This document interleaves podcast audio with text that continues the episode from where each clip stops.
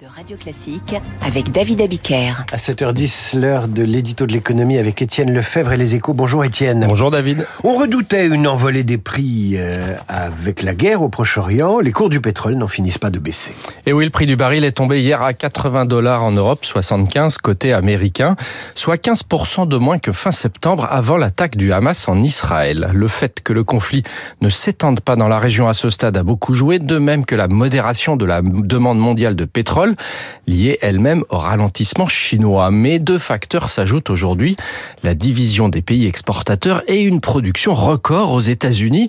13 millions de barils ont été extraits chaque jour des puits de pétrole américains en octobre, soit 1 million de plus qu'un an plus tôt. Le pic de 2019 est ainsi dépassé grâce notamment à des gains de productivité. Ces surplus américains jouent un rôle décisif puisqu'un million de barils de plus, c'est ce que l'Arabie saoudite avait retiré du marché depuis l'été pour faire monter les cours et la production pourrait encore grimper outre-Atlantique. Alors les pays producteurs de l'OPEP ne risquent-ils pas de couper un peu plus le robinet? Ils en parlent, mais pour l'instant, ils ne sont pas du tout d'accord, d'où le report à jeudi prochain de la réunion de l'OPEP prévue ce dimanche.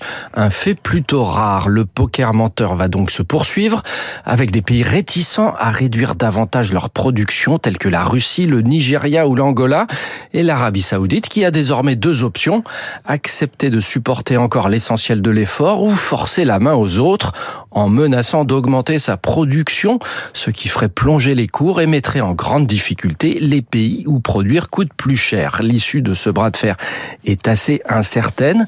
Pour les Européens, en tout cas, le repli des cours est une bouffée d'air bienvenue dans une conjoncture très déprimée. À l'approche de la COP28 sur le climat, en revanche, le signal prix n'est pas terrible pour sortir de la dépendance aux énergies fossiles. La COP28 qui s'ouvre le 30 novembre à Dubaï et qui se terminera le 12 décembre. Évidemment, nous y reviendrons dans la matinale de Radio Classique. Il est 7h12.